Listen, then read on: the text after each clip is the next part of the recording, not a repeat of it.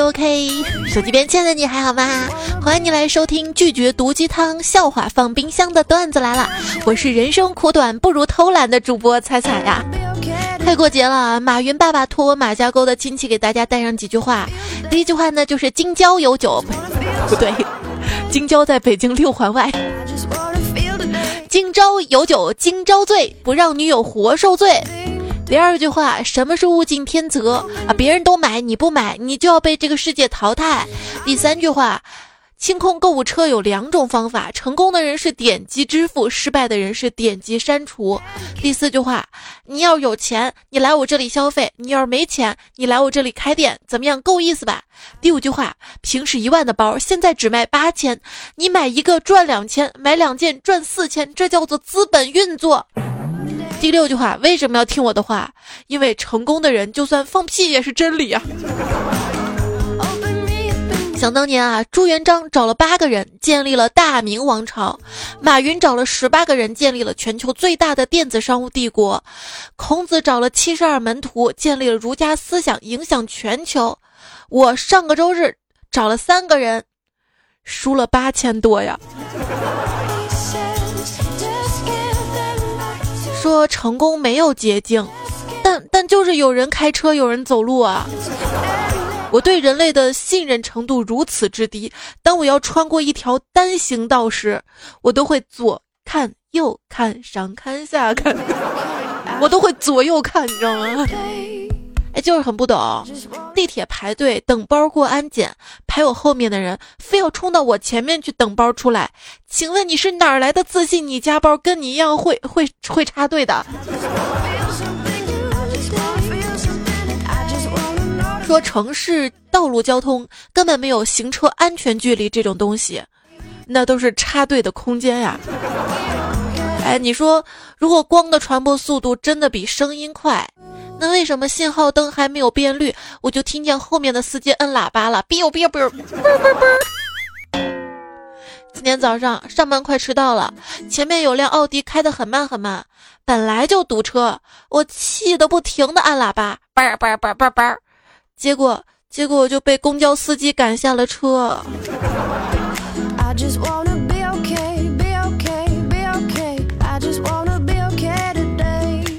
终于周末了啊！这两天下着大雪啊，通勤特别不容易，尤其在北京这样的大城市，北京之大，大到六环外吗？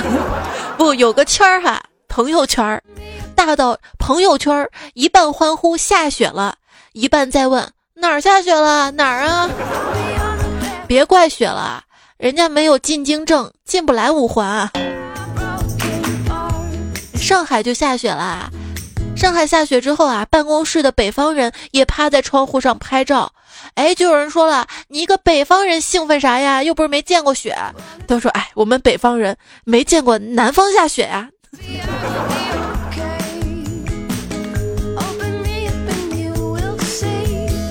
心疼三秒钟，短裤拖鞋雪里走。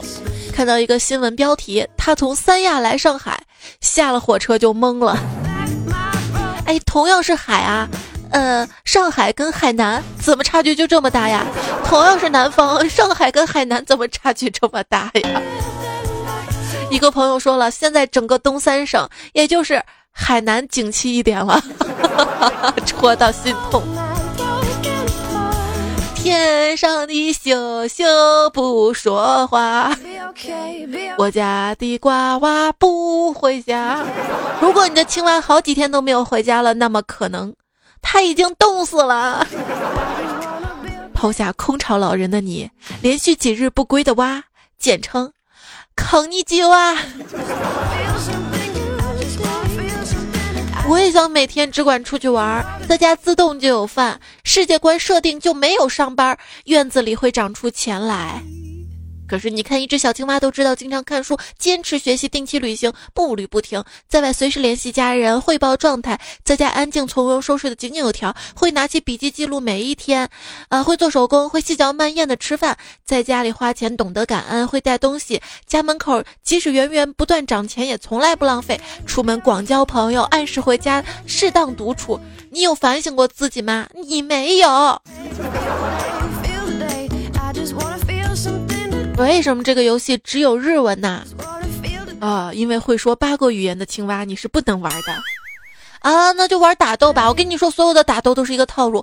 比方说，主角要使某一招，必然要自我催眠一下我是什么动物，然后搬运气血，再发一下内劲儿，等等玄乎的东西。蛤蟆功嘛，期间再用上各种看似吊炸天的形容词，逼格立马上来了。其实可能就是用了一个驴打滚儿。啊，吃鸡这个游戏真的是坑啊！有一次我骑着摩托车，把摩托车停到楼下，上楼搜东西，正搜着东西，听到楼下有人说：“打工这辈子是不可能打工的。”然后我到楼下一看，摩托车没了。哎，你们个个都是人才，说话又好听的，真的是。一个朋友，他把。囤在办公室好几个月，用私房钱买的任天堂 NS，以年会奖品的名义带回了家。随后，他的 NS 被他老婆放到了闲鱼上。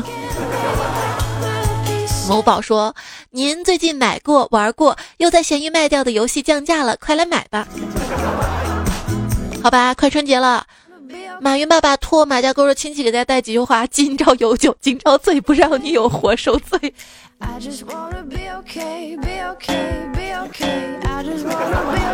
又回去了一个循环。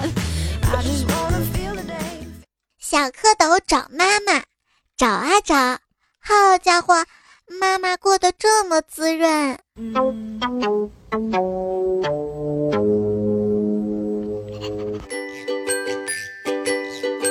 夜幕下蹲守猎物的青蛙，突然看见一只萤火虫冒出来。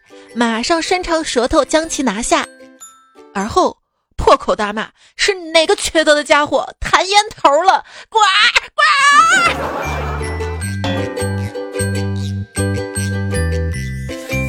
要小心啊！”一只青蛙去算命，他想知道自己什么时候才能遇到自己的爱人。算命师看了看，然后跟他说：“啊，我有一个好消息和一个坏消息，你想先听哪一个呀？”于是青蛙说呢，那就听好消息吧，呱儿。于是算命师说，啊，你将会遇到一个美丽的姑娘，她对你很有兴趣，而且想彻底的了解你。青蛙特别开心啊，呱儿，太棒了。那那坏消息呢？算命师跟他说，这个坏消息啊，就是你将在生物课上遇到她呀。生物课。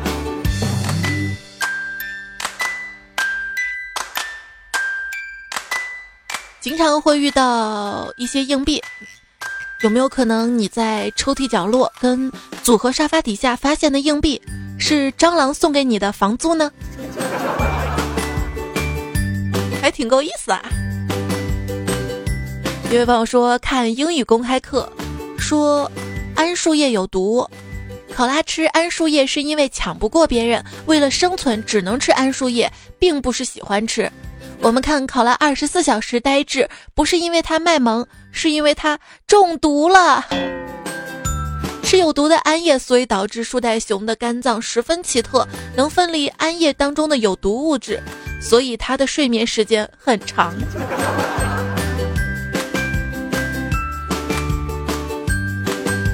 那我睡眠那么长，老想睡觉是中了什么的毒啊？熊大熊，你为什么伤心呀？海豹拍着北极熊的肩膀问他。北极熊哭泣道：“ 全球变暖，海平面上升，要出事儿了。”啊，你是担心冰川减少、阳光辐射，还是鱼类深游、饭不够吃？都不是。那，那你为什么伤心？是是因为今天媳妇儿突然问我，如果冰川化的话。我跟你妈同时掉水里，你先救谁？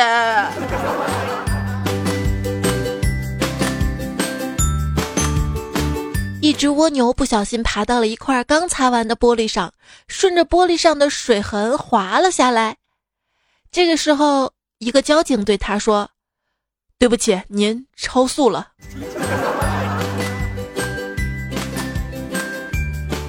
一只孔雀正在午休，突然开屏了。旁边的鸵鸟问：“你怎么了？”孔雀说：“啊，老不动弹，出来屏保了。”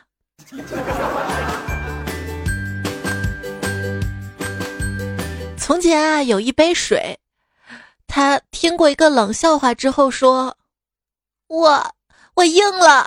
”我下了，嗯，那再见。雨和云的告别呀。农夫的老婆有一天问：“守株待兔的失败让你明白了什么呀？”农夫掐灭了烟说：“呃，我的树桩太少了。”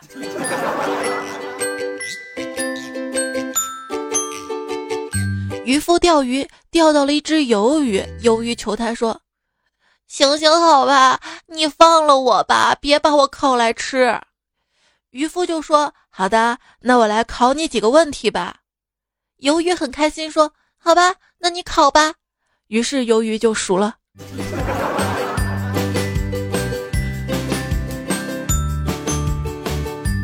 一支蜡烛出意外的死亡了，警察就调查，发现火柴是最大的嫌疑人，于是把火柴带走。警察局里，警察就问火柴啊：“你说你为什么要杀蜡烛？”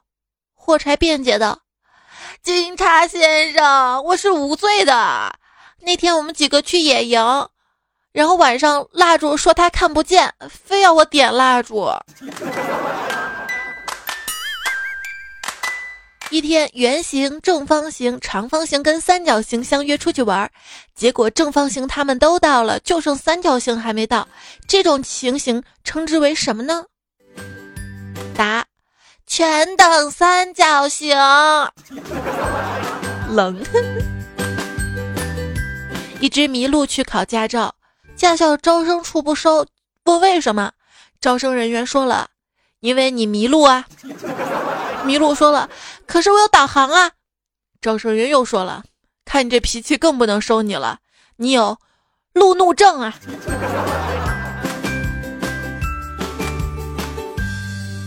一天，母蚊子对公蚊子说：“我们分手吧。”公蚊子就问：“为什么呀？”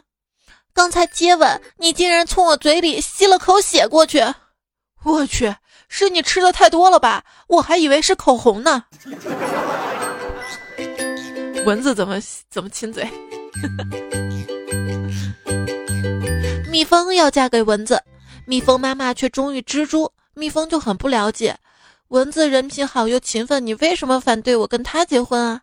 蜜蜂妈妈说：“宝贝儿，蚊子虽然勤奋吧，但只是一个针灸技师，干就有收入，不干就没有。蜘蛛不一样啊，人家是搞网络的。”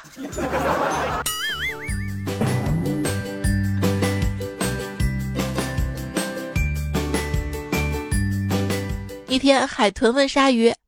为什么你每张照片都闭着眼睛，跟昏倒了一样啊？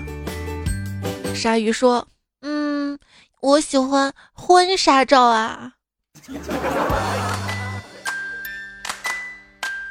狐狸跟袋鼠两个人一起空手去逛超市，来到超市门口，保安让狐狸进去，可无论如何也不让袋鼠就这样进去。袋鼠问：“为什么呀？为什么？”保安说。嗯，因为你得先存包啊。冷。一天，麻雀遇到了鸽子，鸽子叫咕咕咕咕咕咕，麻雀说：“过儿。”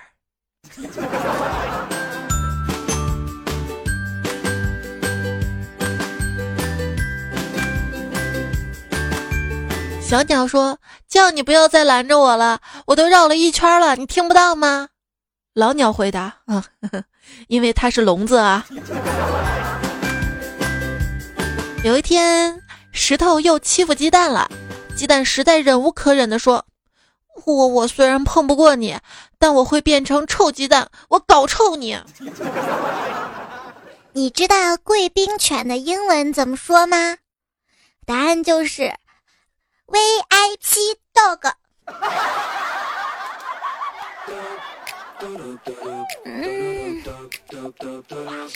狗头军师跟猫将军出去打仗，无论军师说什么，将军都会说：“妙啊，妙啊。”小草莓用美颜相机自拍，他的朋友看到了都问：“哎，照片上的圣女果是谁呀？”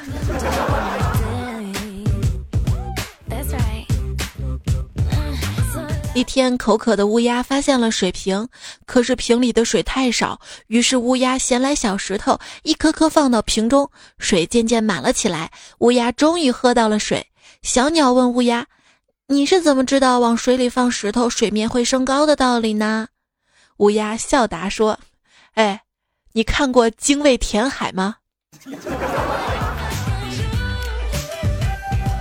金鱼对渔夫说：“你放了我吧。”放了我，我可以实现你三个愿望。渔夫就问：“那如果我吃了你呢？吃了我，吃了我就更厉害了。不仅营养丰富，你还会获得可怕的法力，无所不……咦咦，好像哪儿不对。”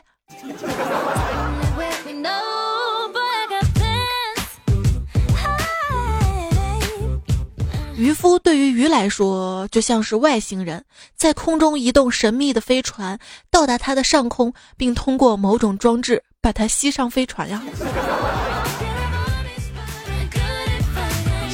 狮子、老虎、狼、狐狸、兔子五个打算一起去野炊，经商量决定，狮子负责带柴火，老虎负责带锅，狼负责带碗筷，狐狸负责带调料，兔子什么都不用带，自己来就行了。兔子感动不已。心想：四位大哥对自己可是真照顾呀！一天，大灰狼抓了四只小白兔，本来是一天吃一只小白兔，活到哪天就看运气了。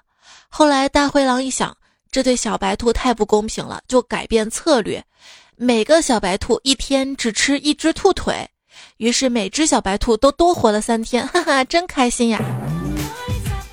这两个是现代寓言哈。应该不算段子，看它短就勉强一下收了。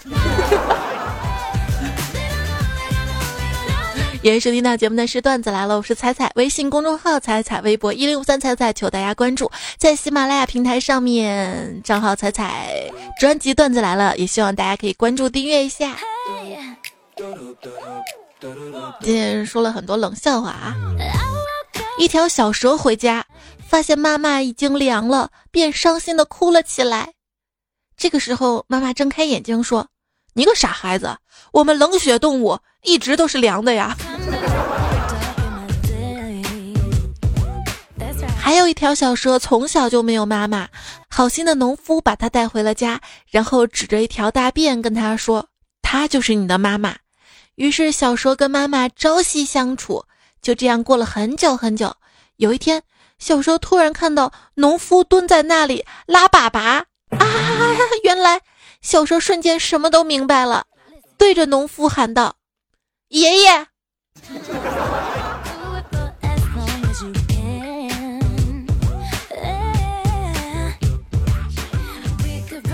那天看《动物世界》嘛，一群蟒蛇猎人去澳大利亚探险，然后解说道。澳大利亚大概有一百五十多种蛇类，其中大约一百多种是有毒的。我心想，还有那五十多种就没毒的吗？结果接下来解说是，还有五十多种是致命的。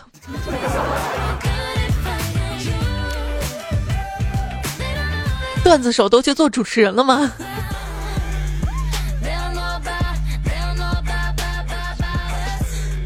一个肩上站着鹦鹉的黑人走到了酒吧，酒保看了他，然后就说：“哦，很不错呀，在哪儿买的？”非洲鹦鹉回答道：“说到非洲啊，马这种动物起源于非洲大草原，亚洲是没有马的，所以有句话说：亚洲无马。”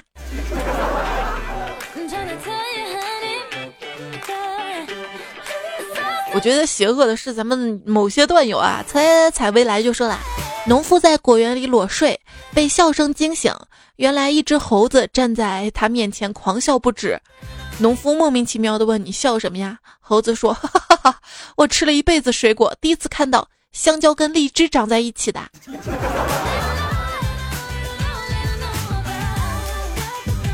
不是还有只猴子说：哈哈哈哈哈哈，我第一次见到尾巴长到前面的。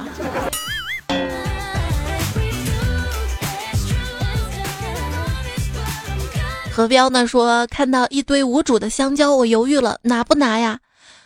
不拿，拿不拿拿。原来，原来香蕉的英文 banana 发音是这么来的呀。阿凯说有个小孩子问他爸爸喜欢什么动物，他爸爸想都没想回答说喜欢羊驼。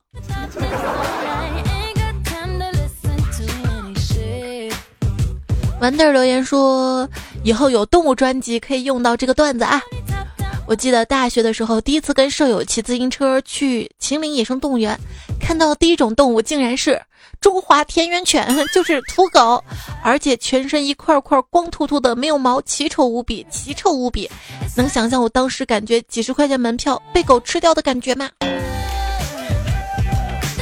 我读书少，你别骗我啊！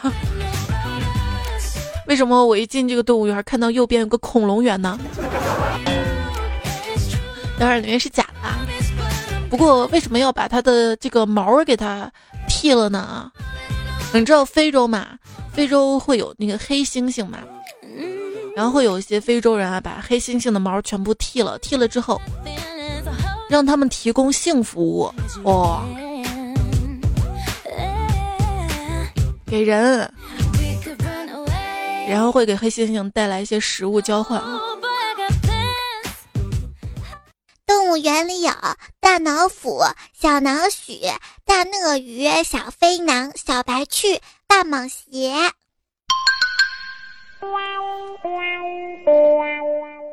既然有这么多的昆虫都因为长得恶心被人杀死，那么动物的生存法门应该就是进化的更可爱吧？不然呢？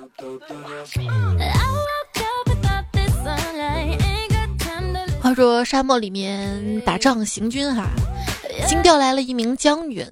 这个将军啊，就新上任嘛，不懂啊，问身边那个小兵：“哎，这沙漠当中都没有女人，你们如何解决基本的需求呢？”啊，就那方面哈。那小兵呢，指了指帐篷外面的骆驼，说：“都是靠它呀。”将军满脸疑惑的说：“都靠它。”士兵点点头，将军觉得挺不可思议的，还真的有跟骆驼这种事儿吗？过了一个多月，将军实在是生理难耐啊，于是呢就找这个士兵说：“去把那个骆驼给我牵到帐篷里来。”士兵说：“啊，牵他进来？对啊，少啰嗦，啰嗦什么呀？快牵牵进来。”过了三十多分钟吧，将军疲惫的出来说：“哇，真难搞定。”士兵就问。将军，你跟骆驼在房间里做什么？当然做那件事了。你们不也一样吗？可是将军，我们说我们都是靠这只骆驼载我们到城里去找女人啊。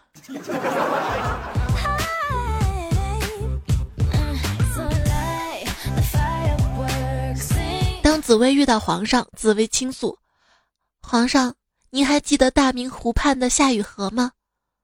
皇上说：“啊。”当然记得，不但人漂亮，而且价格也很公道，关键是不糊弄。皇上驾崩，一位太监当场笑出了声，但他并没有被砍头，因为笑死人不偿命啊。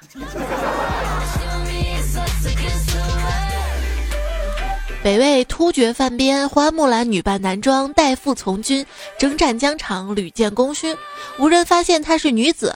回朝后，花木兰为了亮明自己女子身份，穿上了女装。你们明白了吗？将士们看着昔日的将军，此时竟是一副美丽女子的模样，恍然大悟：啊，原来原来这就是女装大佬啊！其实最初的有一天啊。将军呢？问木兰：“你整天去干嘛了？”木兰说：“东市买骏马，西市买鞍鞯，南市买辔头，北市买长鞭。”你你为什么女扮男装啊？你怎么发现的？男人是不会为了这点东西连逛四个集市的。哥特式堕落留了一个段子啊，挺长的，说少小离家老大回，安能辨我是雄雌？苦命的娃呀，这些年你都经历了什么？红酥手，黄藤酒，两个黄鹂鸣翠柳，长亭外，古道边，一行白鹭上青天。啊，如此意境，只有汉语做得到。夜深忽梦少年事，唯梦闲人不梦君。跟此人有仇啊？借问酒家何处有？姑苏城外寒山寺。不许瞎说，我们寺寺院不干这个。洛阳亲友如相问，轻舟已过万重山。啊，欠人钱了，跑得够快呀。最后他还说了啊，爷娘闻女来，举身赴清池；阿姊闻妹来，自挂东南枝；小弟闻姊来，琵琶声停欲语迟。这是造了什么孽呀？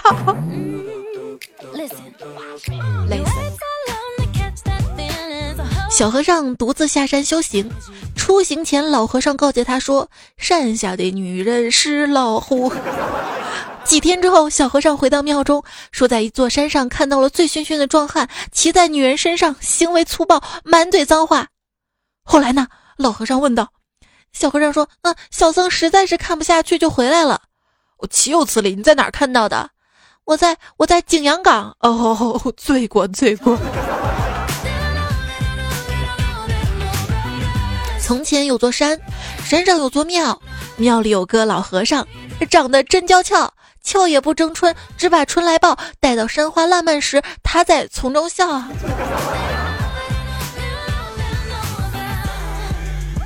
明月几时有？把酒问青天。于是包青天便指着自己的额头道：“看这里，看这里，看这里。”段友玉树临风啊，说：“问君能有几多愁？恰似那天价彩礼翻跟头。”青春逝去不复返，时光渐去不倒流。白了少年头，空悲切，只愿未生帝王家。别去了富贵荣华，只想一醉解千愁。哎，算了吧，明天还卖爆米花。你能凑到一块，真的不容易啊。还有朋友说看过《喜羊羊跟灰太狼》的朋友，你们是否奇怪过为什么灰太狼的儿子小灰灰不姓灰而姓小呢？你可别忘了，曾经出现过一个不起眼的小角色，他就是红太狼的初恋男友小白狼。哇！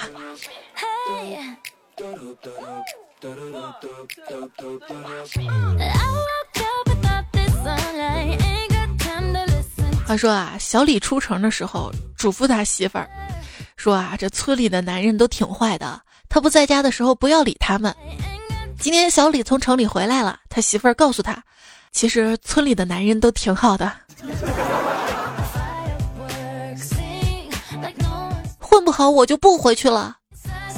婚姻师说，啊，你有 freestyle 吗？有的，好抓起来。有人问李小璐平西王是什么梗啊？差不多就是这个梗吧哈，一个人一己之力毁了整个嘻哈呀。现在最吃香的是什么呢？嗯，洋葱新闻哈。为了迎合流行，也为了制造气氛，统计发现，今年很多公司在年会上都安排了社会摇节目，甚至一度出现了“十四九摇”的说法。因而，很多员工因不会社会摇，为了在年会上有很好的表现，就高薪聘请社会摇教练代练社会摇。目前，好多社会摇教练时薪高达两千，堪称年底最吃香职业。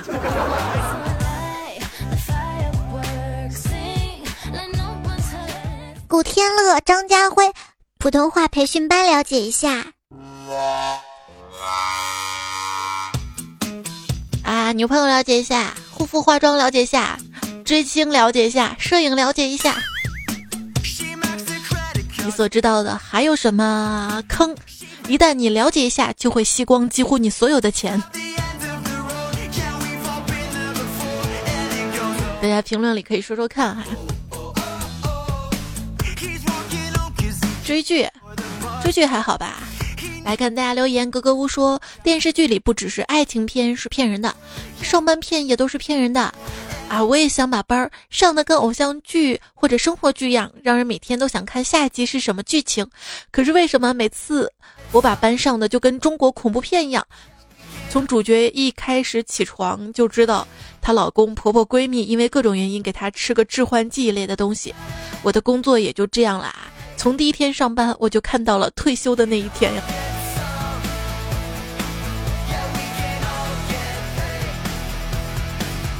那那难道你又没有想每隔三四个月就离开一下现在的工作岗位，换个工作的想法吗？工作啊，我每隔三四个月我都想离开一下人世的。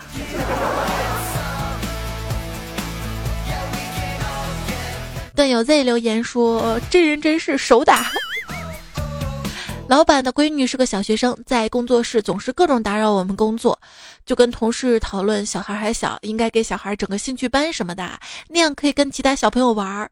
就在我们讨论各种兴趣班哪儿好时，小孩突然问我：“你是我爸爸吗？”我说：“不是啊。”那你凭什么安排我的人生？只剩我在风中凌乱呢？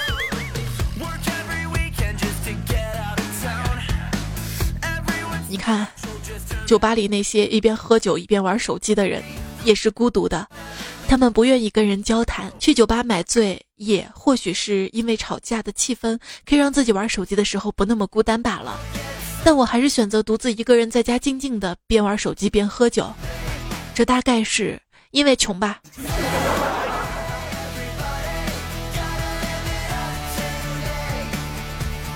年轻不服输说：“我在公司的一个单位上班，听了你的段子，开心到连辞工的心都没有了。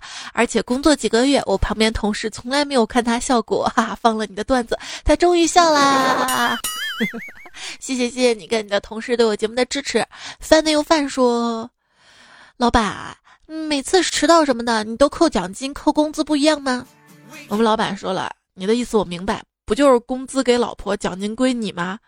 是啊，老板，那你能不能改一下？不行，为啥不行啊？你以为我没老婆？公司的钱都我老婆管着，只有奖金是我支配，从你们身上扣下的，我就可以攒点零花钱。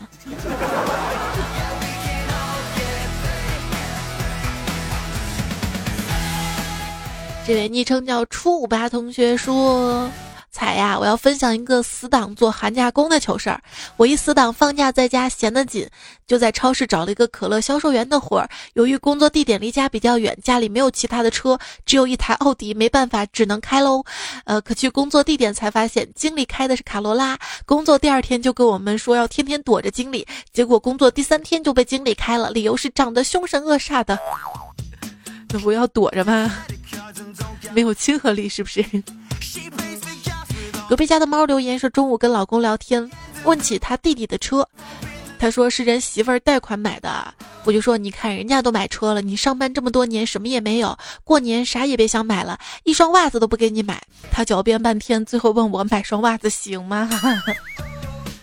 正好想给省钱的我找个借口，给一直嚷嚷买衣服的他一个重击啊！啊，就是本来要给他买过年衣服的，结果就成了一双袜子，是吗？”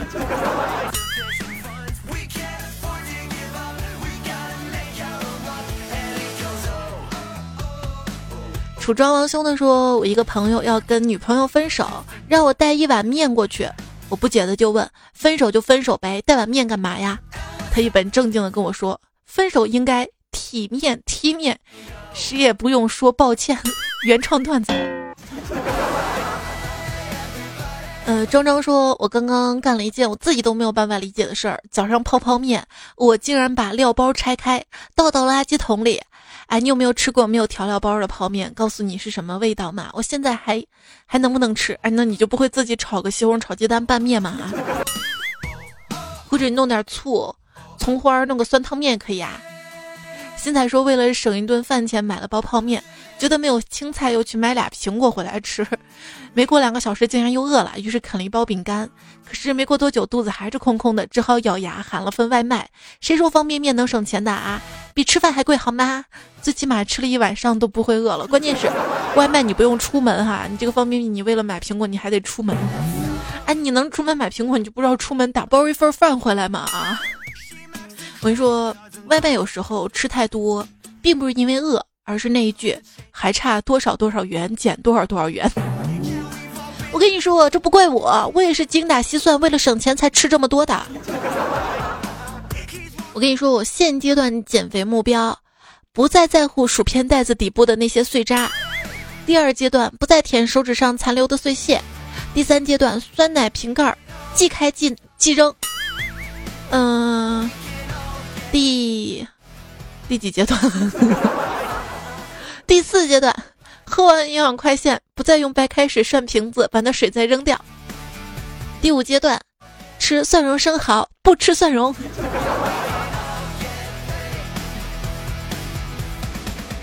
艾米琳说：“都说木瓜能够丰胸美容，我就把木瓜带着吃。主要我把木瓜做成木瓜丁，放辣椒、蒜米一起捞，放在瓶子，每天吃饭时吃，没能长胸，倒长了一脸的痘痘。习惯所有不习惯。说现在有种微信好友就叫做这个，帮我砍价一下，其他时间基本上你存在我深深微信的人群里啊。”我连砍价的好友都没有啊！小声说那次住出租屋隔音不怎么好，听到女的说：“老公，我们生个女孩吧，我喜欢女孩。”男的说：“不，养儿防老，生男孩。”就这样吵了起来，大半个小时，我忍无可忍的敲着墙说：“不如生个龙凤胎吧，国家有政策，放心生吧。”本来也是啊，他这个。就之前嘛，不是说计划生育嘛，生一个嘛，也是生一胎嘛。如果这胎双胞胎就可以生两个嘛。奥奥利月说：“我妈说，之所以腊八腌腊八蒜，是因为腊八到过年这段时间不长不短。过年吃饺子时候吃腊八蒜，口感最好的时候。因此今年腊八时候，我们把蒜腌上，等到情人节时候把它当做情人节礼物送给女朋友，女朋友应该会很开心吧？哈哈哈。然后隔壁姑娘悠悠来了句：对。然后女朋友收到礼物之后就跟你说：算你好，就算了吧，算了吧。”今年情人节跟春节是前后脚嘛。此生董玉说：“彩彩呀，我在这个公众号里发的段子，不知道你能不能看到？能能能。”他说：“但是我生活中遇到好笑事情，还是想给你发上来，发发发。今天跟你分享一个我在火车上的事儿。一个南方人跟一个北方人聊天，北方人说我们那里腊肠特好吃。南方人问辣吗？北方人说不辣。南方人就说那肯定特长。腊肠腊肠不辣就长是吗？”最近一个新闻说，一个小偷爱上火腿，连偷三十四年，年年被抓，痴心不改。这样的吃货小偷也没谁啦。笨君说：“彩彩好久没来，想我没？”所谓动如脱兔，静如处子，就是干坏事的时候根本停不下来，老师训话的时候一动也不敢动啊。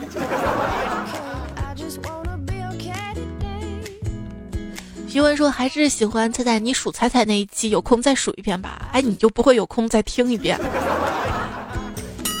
人心太拥挤说前几天的闹钟响了，当歌听。今天我只能当闹钟啊，今天起不来是吧？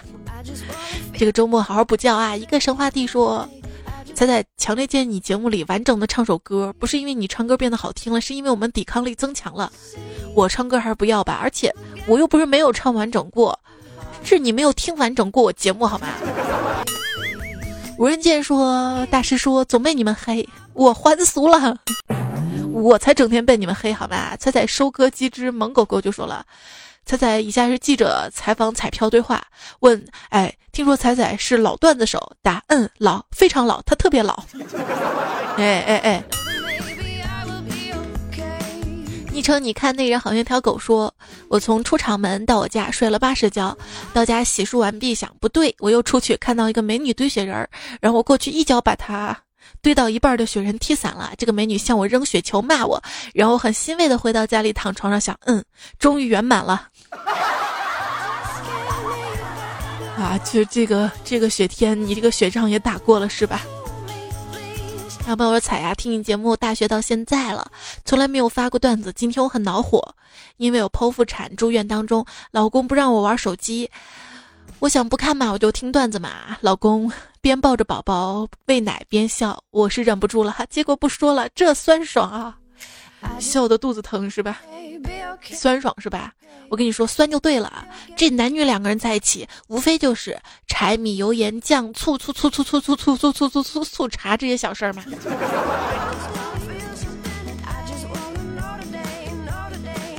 小小巨蟹座说：“我不在你们身边，记得早点回家。这两天很多人偷猪，我怕你们出事儿。”哎。就讲故事啊，猫给鱼说：“我们做朋友吧，我给你抓蚯蚓。”鱼不相信，送给他一个大白眼。猫也不介意，每天抓来新鲜的蚯蚓给他吃。鱼儿慢慢的就被猫的诚意所打动了，偶尔吃着蚯蚓，开心的跟他说身边的事儿。有一天，猫要鱼闭上眼睛，说有礼物给他。鱼儿不疑的就闭上了眼睛，痛，透彻心扉。猫杀了鱼饱餐一顿，说：“傻鱼居然跟猫做朋友。”几天之后，猫刨开土，找到了好多蚯蚓，兴高采烈地跑到湖边，突然发现那只傻鱼已经不在了。哇！爱情里面，我们未尝不是那样一只鱼呢。有谁不是那只猫呢？珍惜身边的人吧。啊，一个鸡汤啊，井底之蛙，永远因为身边有一群殊途同归的癞蛤蟆陪自己呱呱，而误以为天空翱翔的飞鸟都是孤独的。哎，我孤独我咋地？我跟你说，这个世界上只有一种成功，那就是用你自己的方式度过一生。所以我选择偷懒。嗯，回到开头哈，你不知道啊，高效率是聪明人偷懒的方式。你说总说自己每天累得要死啊，工作累得不行，那你为什么不尝试高效率呢？然后。谢谢杨俊杰准备了背景音乐哈。这期节目的最后还要感谢这期节目所有的段子改编自以下的原作者：洛西斯爆掉王的老母亲、天天向上桃花妖、我的女票叫我赵大壮、三天绿、英式美女小百哥、两次不应该写故事的廖家乐、善哉神者满身恶随便、上华英跌落会信教授、烧鸭狂人杠子、白麦赛的桑令、纳兰无忌。好啦，在这里要跟大家说周末快乐了，感谢您的收听，下周段子来啦，我们再会啦。从前有个人叫小蔡，于是就被人端走了。